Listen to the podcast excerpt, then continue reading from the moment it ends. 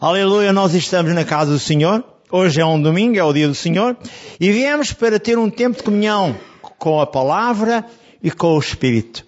E o Senhor dará uma palavra ungida, o Espírito Santo trará essa palavra ungida que sai do torno da sua santidade para que ela fique gravada a fogo em cada um de nós. Ninguém tem que sair daqui como entrou, mas todos fortalecidos e abençoados para que Deus seja glorificado em cada um de nós. Vocês estão de acordo? Então digam assim, Amém! Amém. Aleluia!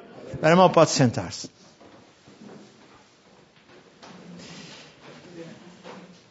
Há pouco eu falava, e vou dar agora um título para ela, a nossa irmã gravar o título. Aliás, tomar nota. A graça divina alcançada pela fé. E a primeira pergunta que eu faço é o seguinte: o que é a graça divina? É o favor imerecido de Deus. É o favor que completa a benção. Eu tenho dito, Senhor Deus e Pai, dá-me a graça divina que deste ao teu servo Moisés. Está escrito lá, em Deuteronômio 34, 7. O meu irmão Moisés viveu até aos 120 anos de idade. O meu irmão Moisés não tinha dificuldade de visão. O meu irmão Moisés não tinha perda de vigor. Dá-me, concede-me a graça. Faz em mim o que fizeste com o teu servo até que me venhas buscar. Até que me venhas buscar. Até que me venhas buscar. Para que eu seja um testemunho vivo da tua palavra. Meu irmão, a graça é o favor imerecido de Deus. E a graça divina só é alcançada pela fé. A Bíblia diz que o que se aproxima de Deus tem que acreditar que Ele existe e que Ele é galardoador daqueles que o buscam. E fé é o firme fundamento das coisas que esperam e a prova das que se não veem. É isto que é fé. Quando eu leio, eu posso pedir aqui uma ajuda para ler, o Hebreus 11, 1 a 5. E o que é que eu vou pedir para que seja lido o Hebreus 11, 1 a 5? Para que cada um de nós para que cada um de nós possa analisar o que é que a fé faz. O que é que diz em Hebreus 11, 1 a 5? Ora, a fé é o firme fundamento das coisas que se esperam e a prova das que não se vêem. Porque por ela os antigos alcançaram testemunho.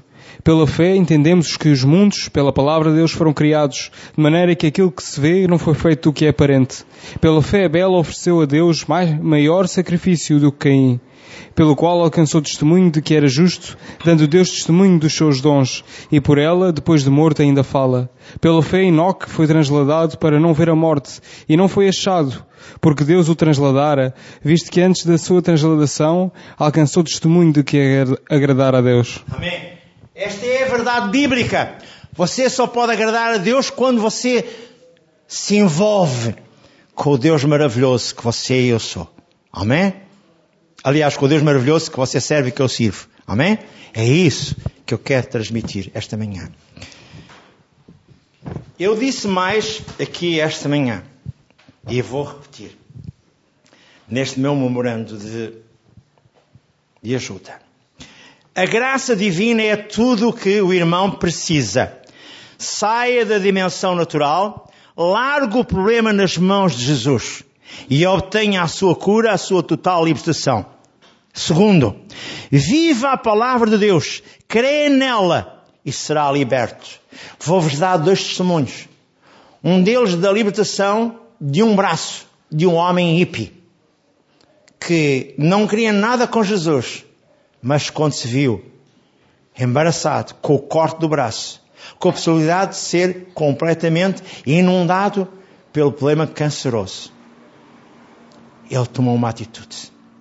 Ele recebeu Jesus. Então, quistos, cancros, tudo desaparecerá. Porque Deus é um Deus bom, longânimo e abençoador para aqueles que creem nele. E é isso que Deus quer de mim e de si esta manhã. A fé move a mão de Deus. Hoje Jesus está aqui, por isso peço-lhe, esteja atento o que vai acontecer aqui esta manhã. Smith Wigglesworth disse, Existe um grande segredo em crer. Algo que faz com que Deus, em meio milhão de pessoas, o alcance a si hoje. Vou dar-lhe dois testemunhos que o irão ajudar a compreender tudo. Mas lembre também o seguinte: ao ministrar, eu vou levá-lo a reconciliar-se com Deus E o irmão precisa de perdoar. E, e tudo o que de bom irá acontecer, vai hoje o irmão tomar posse. E lembre também, arrependimento é o trampolim para a cura. Se eu não me arrepender dos erros que eu tenho cometido, se eu continuar a querer fazer juízos de valor sobre Joaquim Manuel Francisco, se eu quiser, não como alerta, mas como vingativo, dizer o que quer que seja dos outros, já estou a ser penalizado. Já estou a escancarar a minha vida pessoal para o diabo entrar, matar, roubar e destruir. Tome nota. Agora sim, eu vou entrar na mensagem propriamente dita. Não vou alongar muito, vou só ajudá-lo. As pessoas estão muito presas à dimensão natural, que é o apalpar, o ver, é a terceira dimensão. Elas estão sempre tentando arranjar ou encontrar uma razão para explicar porque é que aconteceu isto, porque é que aconteceu aquilo. Pensam que o problema está no natural, quando na realidade está na dimensão espiritual. O que é que você fez? Que o diabo está a acusar constantemente perante Deus. Claro que o diabo acusa os nossos irmãos. Aquilo vem lá em Apocalipse capítulo 12. Salvo erro, versículo 10 ou 12. Já agora, só para eu poder recorrer, recorrer de novo à Bíblia, para ficar gravado. Apocalipse 12, começa no 9, mas eu só quero o versículo que diz que o diabo está sempre acusando os nossos irmãos dia e noite. 10, 10. É o versículo 10. Apocalipse 12, 10. E ouviu uma grande voz no céu que dizia: Agora é chegada a salvação e a força e o reino do nosso Deus e o poder do seu Cristo, porque já o acusador dos nossos irmãos é derribado, o qual do nosso Deus os acusava de dia e de noite. O qual perante o nosso Deus nos acusava de dia e de noite. É? Mais ou menos isso. Ah. Então o que é que eu quero dizer? Quando você faz erros, o diabo registra, os demónios registram para o acusarem. Então tu vais abençoar aquele que está sempre a contrariar a tua palavra. Então tu vais abençoar um irreverente. Então tu vais abençoar isto ou mais aquilo. Alguém que não está nada a fazer o que tu queres. Lembre-se que é assim que o diabo acusa as pessoas. Por isso, o melhor é reconciliar-se. E lembre que o arrependimento é o trampolim para que cada um de nós possa ser curado, abençoado e liberto. Trampolim é para você chegar rapidamente à benção. Agora ouça. As pessoas pensam que o problema está no natural, quando na realidade está na dimensão espiritual. Um comentário saiu da expressão do doutor e pastor Pai Nelson. Era um pastor das Assembleias de Deus, uns anos, no, aliás, no século XX. Estamos no 21, atenção.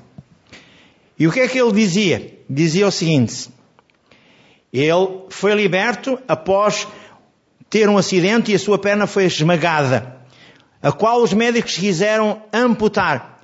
Agarrou-a na palavra ungida, solicitou a presença de anciãos da igreja que oraram por ele, conforme está escrito em Tiago 5, 13 a 15. Podes ler, por favor?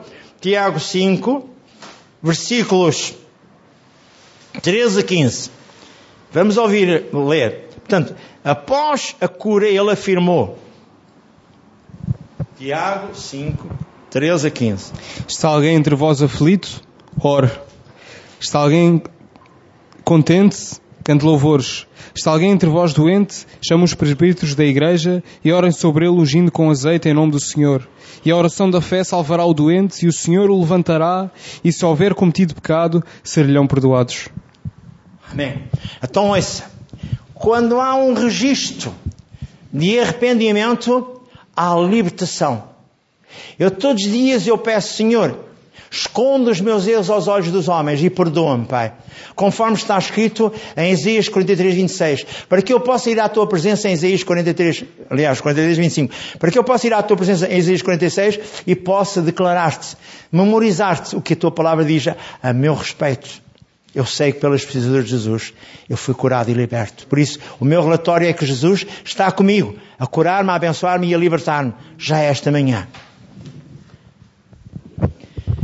Ele disse também: a cura divina é uma dádiva que o diabo pretende roubar a quem foi por Deus abençoado, curado, transformado.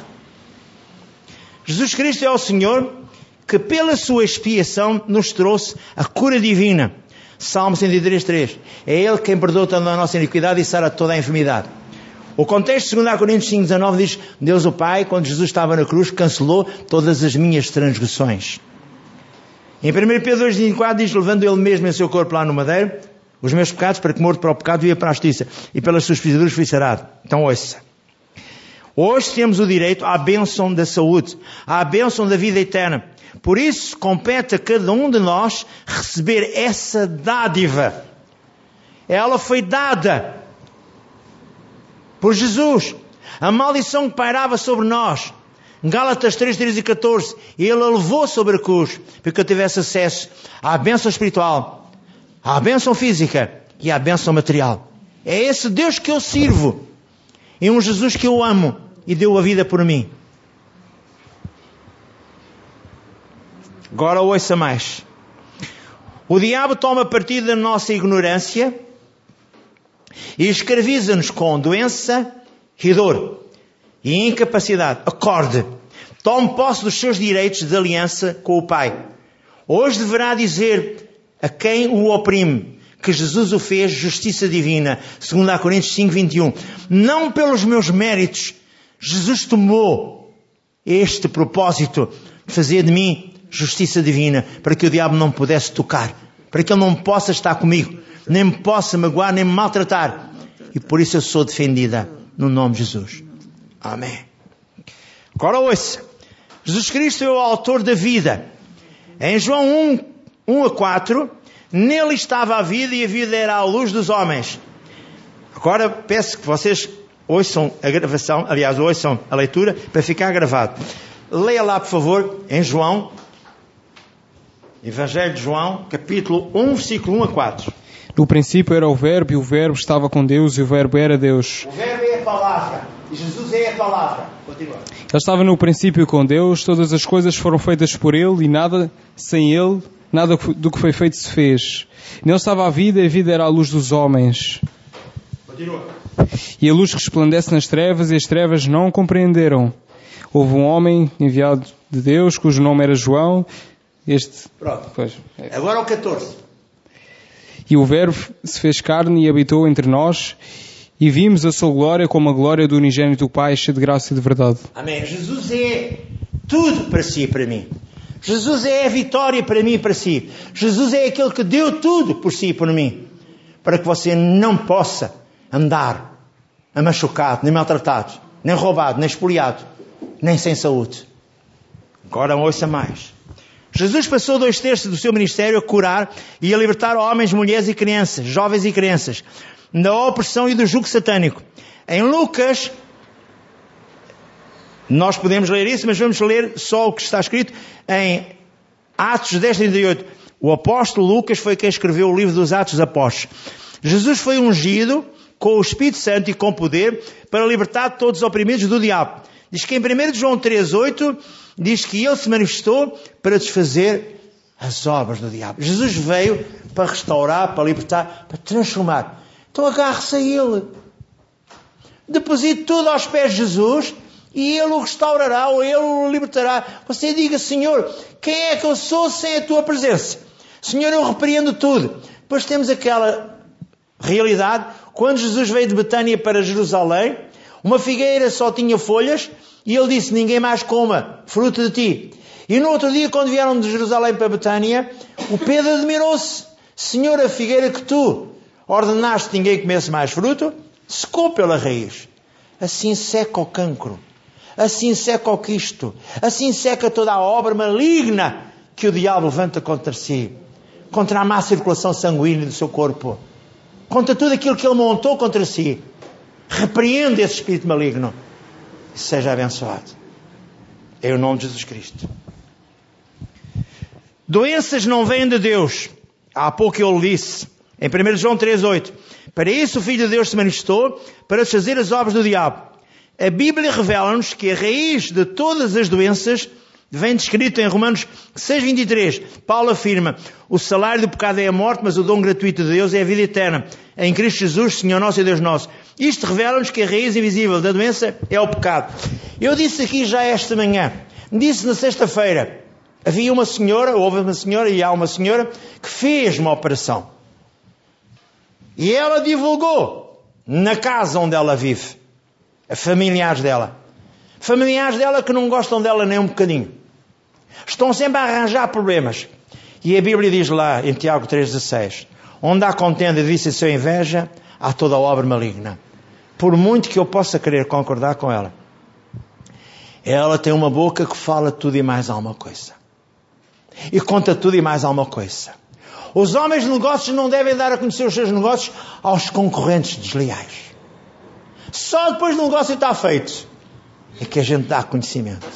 Porque o espírito inveja vem roubar tudo, tudo, tudo aquilo que você jamais imaginou. A inveja.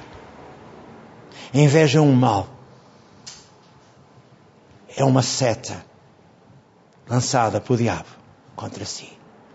Ele inveja tudo o que você é. Você vai tomar o lugar de Satanás lá em cima nos céus. Você vai ajuizá-lo também juntamente com Jesus. E ele sabe disso tudo. Invejam, invejam, invejam, invejam. Também li aqui na sexta-feira. Em João 16, 15. 15 e 16. Vou pedir para que ele leia ali, para que fique gravado. O que eu li, o que eu disse, o que eu expliquei. É que se o mundo o aborrece, é porque você não é do mundo. Se o mundo não quer nada consigo, é porque você não é do mundo. Quer ver o que é que diz em João 16, 15? Tudo quanto o Pai tem é meu. Por isso vos disse que há de receber do que é meu e vou há de anunciar. João 15, 16. Estás aonde? Eu estava no 16, 15. Ah, é ao contrário. Okay. Já, vos, já vos não chamarei servos, porque o servo não sabe o que faz o seu senhor. Mas não é isto, não é? 15, 16, ok, agora é que é.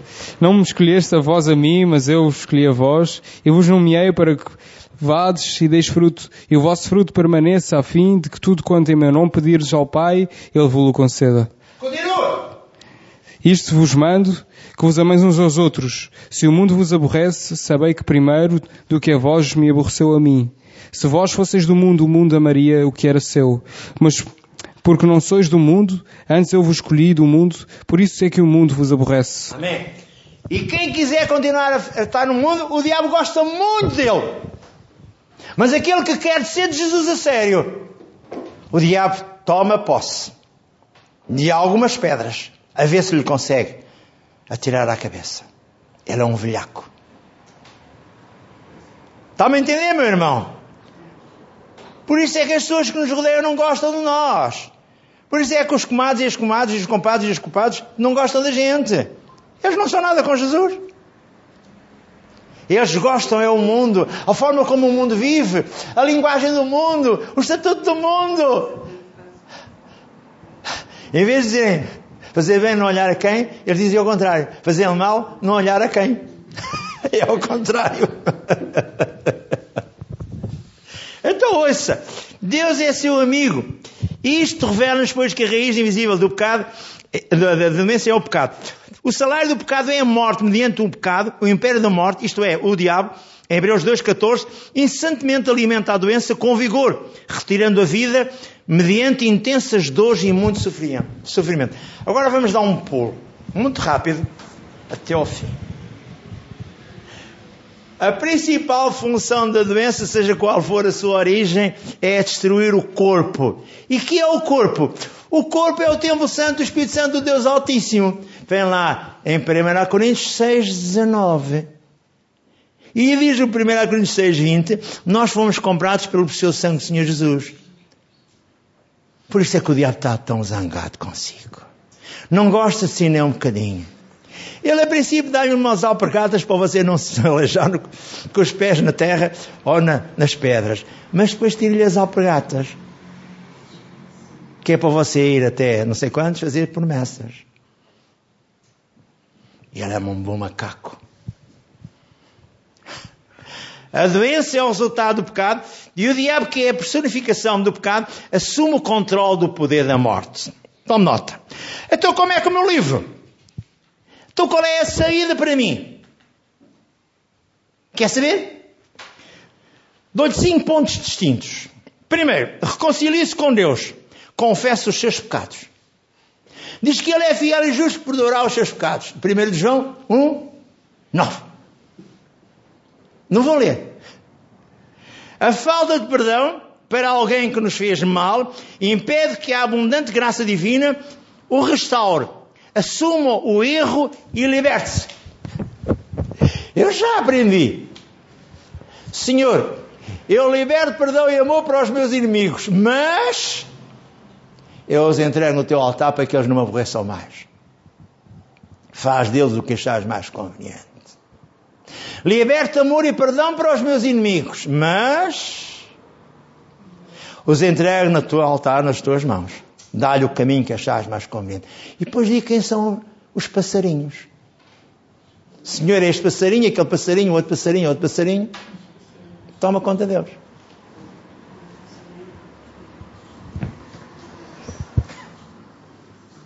A cura do seu corpo começa no seu espírito passa à sua alma e desce ao seu corpo. A sua alma tem que ser renovada pela palavra de Deus. Romanos 12, 2. Se você não renovar a sua alma diariamente, você não sabe qual é a perfeita agradável vontade de Deus para a sua vida. E o diabo vai. Diga? Está a fazer muita falta ouvir a palavra. Ouvir a palavra. Foi o que eu já disse hoje de manhã aqui aos meus irmãos. Por causa do seu. Está a ver como ela sabe? Que, é, é verdade? É importantíssimo que ela ouça a palavra. Porque a palavra é a graça divina que entra nela e a restaura e a reabilita. Cinco. Já lestes? Ali em Tiago 5, 16 diz: Confessai os vossos pecados uns aos outros e orai uns pelos outros, para que sejam curados. E eu disse há bocadinho, e disse logo no início: o arrependimento é o trampolim para a cura e para a restauração e para a libertação e para tudo. Arrependimento. Mas pastor, vou-me arrepender? É, sabes, é uma chatice. É que Jesus deu a vida para os pescadores. Não é para os pescadores que vão ao peixe, não. É para os pecadores todos. E por mim e por ti. E disse lá em Mateus 5,44: Amai os vossos inimigos. Perdoai aqueles que os maltratam, aqueles que dizem mal de ti. Ai, pastor, ainda hoje estava a falar isto com a minha mulher. Como é que eu vou enfrentar aquele cara pálido que me chamou nomes? Mas lembra-te, tu és pastor. Cuidado. O diabo está a atazanar porque ele quer que tu saias do sério. Pois. Está a ver? Olha como ele é habilidoso. Então, para terminar, saiba qual é a vontade de Deus para si hoje. Deus não faz distinção de pessoas, quer abençoá-lo hoje, Romanos 2, 11. O Salmo 103, diz, é Ele quem quer curar sempre. O Exílio 53, 4 e 5, Ele quer curar sempre. E Jesus é o mesmo ontem, o mesmo hoje, o mesmo eternamente. Hebreus 13, 8. Agora eu peço-lhe que entenda isto. Não seja mais um Tomé.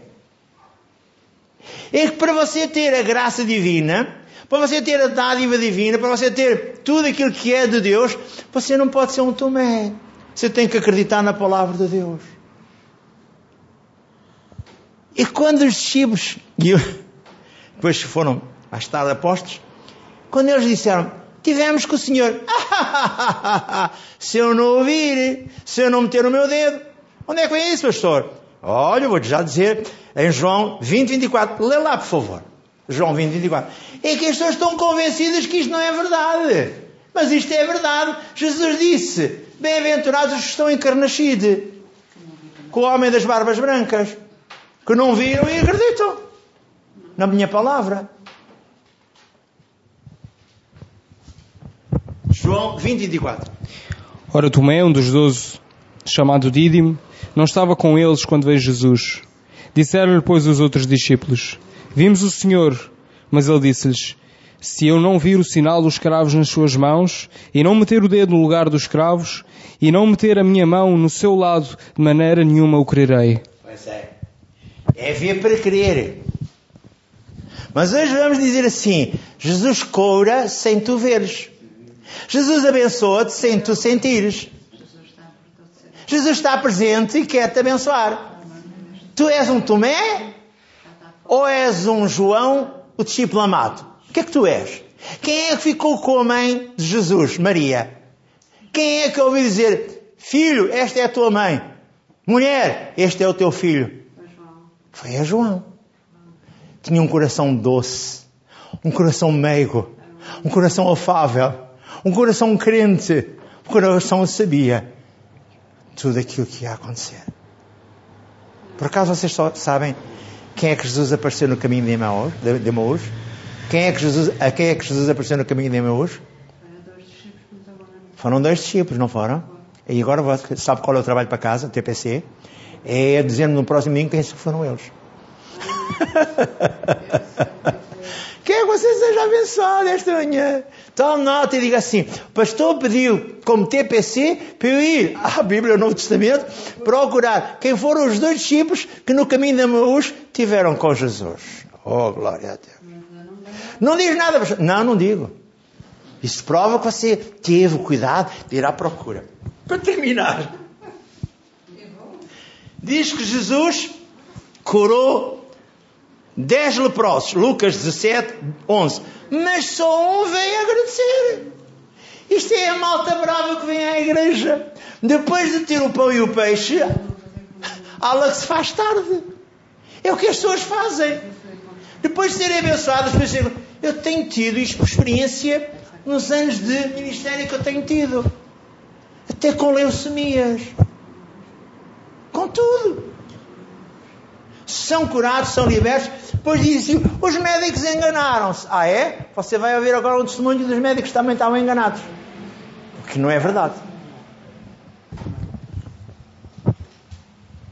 Em Lucas 4, 38 a 42, diz que Jesus curou a todos. Tu serás tão bem liberto hoje, vais ter que te render à realidade.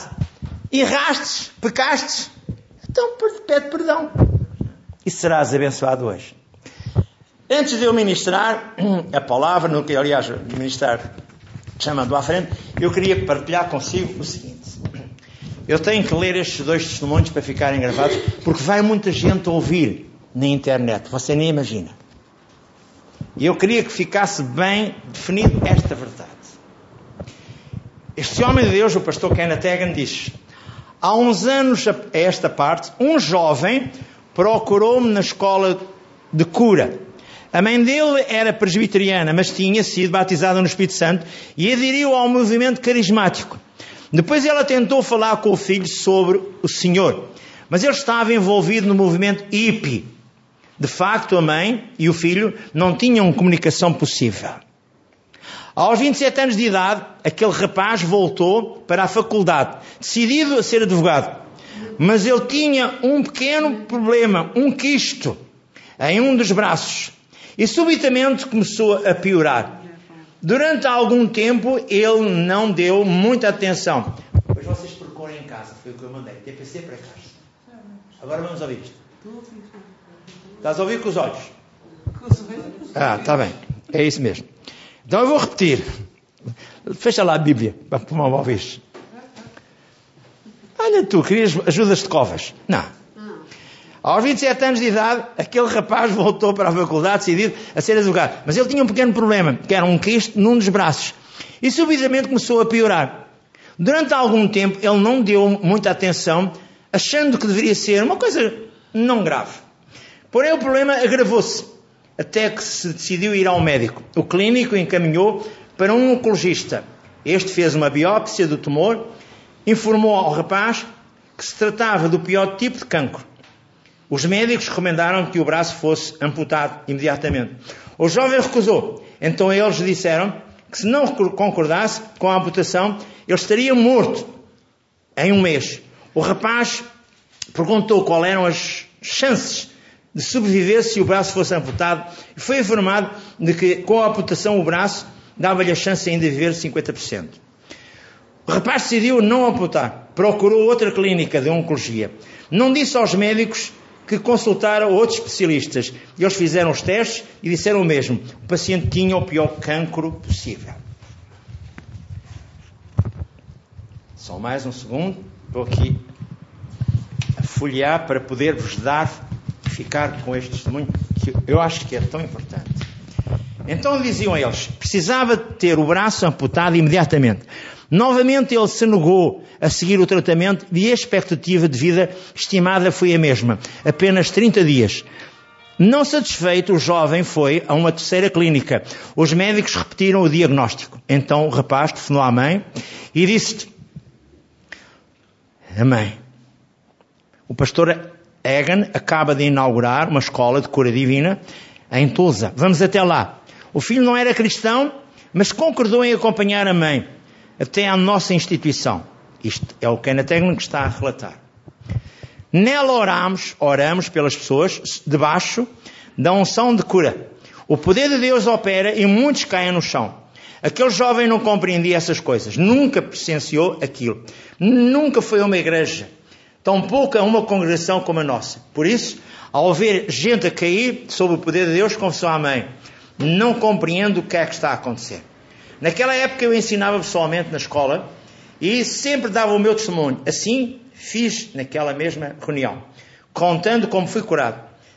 Apenas agindo de acordo com a palavra de Deus, aquele jovem disse amém. E isso eu posso entender. Lá mesmo sentado no lugar, na classe, pensou: Eu creio que vou receber a minha cura. Posteriormente ele comentou que nada sentiu, simplesmente creu que foi sarado. Os sentimentos nada têm a ver com a palavra de Deus. Alguém pode perguntar a qualquer pessoa que crê depois de ter recebido a cura, como é que você se sente? A resposta será a mesma. Nada de diferente. Mas a Bíblia diz você perceberá que os sentimentos não estão relacionados com a fé na palavra. A fé crê que você, sinta ou não, já está liberto, já está curado. Eu estou a tentar ajudá-lo esta manhã. O jovem creu nas Sagradas Escrituras. O que aconteceu com ele? Foi curado por meio da fé, na palavra. Vários anos passaram-se desde então e o rapaz continua vivo e saudável. Voltou uma das clínicas onde havia feito exames e não foi encontrado vestígio algum de cancro. Desapareceu. Aleluia. Lá estava aquele jovem em uma reunião da escola de cura, sem ao menos ser cristão. Nada sentiu, apenas creu. E recebeu o milagre. Oito meses mais tarde, ele foi fazer exames complementares e um dos médicos disse: Você não precisa voltar mais aqui. O cancro regrediu e tudo. Não pense em voltar mais. O filho ligou à mãe para lhe dar a boa notícia: Jesus me curou. E ela recomendou: Meu filho, jamais esqueça disto. Jesus o curou. E quando ouviu, isso, o jovem ficou com a voz embargada e respondeu: Sim, mãe. Ele também, a partir de hoje e de agora, é o meu Salvador. O rapaz sabia que Jesus tinha curado e estava convencido disso. Em algum, em, em algum lugar, ao longo do caminho, compreendeu que Cristo era também o Salvador. Como ocorreu aquela cura? Foi por meio da unção? Não. Foi pela fé na palavra de Deus. Para terminar, um último testemunho e depois vou orar com vocês. A fé move a mão de Deus. Seguindo essa mesma linha de pensamento, certa vez uma senhora pediu-me para eu orar pela sua tia, que era a ovelha negra da família. Praticamente toda a família tem aquela pessoa na família que não se submete aos padrões de comportamento do grupo. Sabe o que eu quero dizer por ovelha negra? Um dicionário descreve essa expressão é a pessoa que não se sujeita aos padrões de vivência familiar e na sociedade. Como sendo referente a um membro desacreditado de um grupo respeitável. Aquela mulher explicou que tentava conversar várias vezes com a tia alcoólatra, fumava e vivia na prostituição. Realmente a tia tinha uma vida imoral, cheia de pecados e maldade.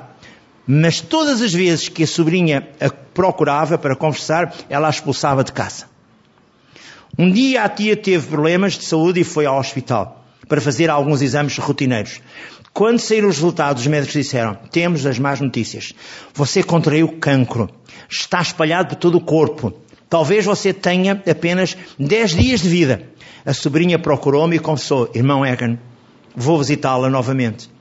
Ela pode não concordar, mas eu tentarei, mesmo assim, falar com ela. Quero conversar com ela. Ore por mim, pastor. A senhora foi visitar a tia, a princípio conversou com ela sobre alguns assuntos. Depois de algum tempo disse: Tia, eu vim aqui para orar por si. Tia, eu quero orar consigo. A tia começou a chorar e respondeu: Sim, eu quero mesmo que você ore por mim e faça isso. A sobrinha fez a oração do pecador com ela. No final, a tia disse: Obrigado, Senhor Jesus. Estou salva. Vou para o céu. Agora estou pronta para morrer. A sobrinha disse: Você não irá morrer, tia. Não tem a idade suficiente para morrer. A tia acabara de entrar nos 40 anos de idade. Não conhecia muito a Bíblia. Sua sobrinha leu para ela o Marcos 11, 23 e 24, que diz: Todo aquele que crê sem duvidar, receberá. Depois deixou que a própria lesse o mesmo texto. Veja, está na Bíblia, tudo o que temos de fazer é orar, crer e receber, e o milagre acontecerá. Veja o que aconteceu. Para terminar. A sobrinha impôs as mãos sobre aquela mulher enferma, que creu. Recebeu a cura. Depois a tia começou a declarar a todas as enfermeiras, de acordo com o texto de Marcos 11, 3 e 24, estou curado. Elas concordavam, simpáticas, pois sabiam que os médicos tinham lhe dado apenas 10 dias de vida. Mas a tia prosseguiu testemunhando a um dos clínicos. De acordo com o texto de Marcos 11 e 3 e 24, estou curado. Vários dias passaram-se. A tia não percebeu a mudança no seu estado físico. A cada dia, porém, parecia melhor. No final dos 10 dias, ela não morreu. E o médico disse: Não entendo. O cancro desapareceu. A mulher teve fé no que Deus afirma na sua palavra. Quando orar, creia que recebe o milagre. Não compreendemos a profundidade da fé, daquilo que Deus pode realizar na vida de alguém.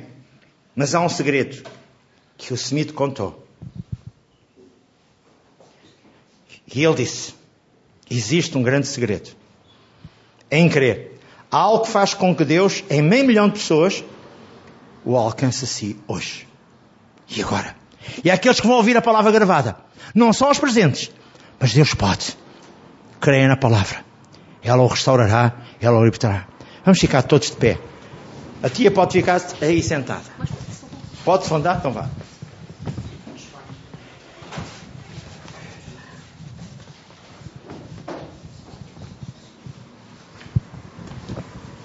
Diga assim toda a gente, por favor.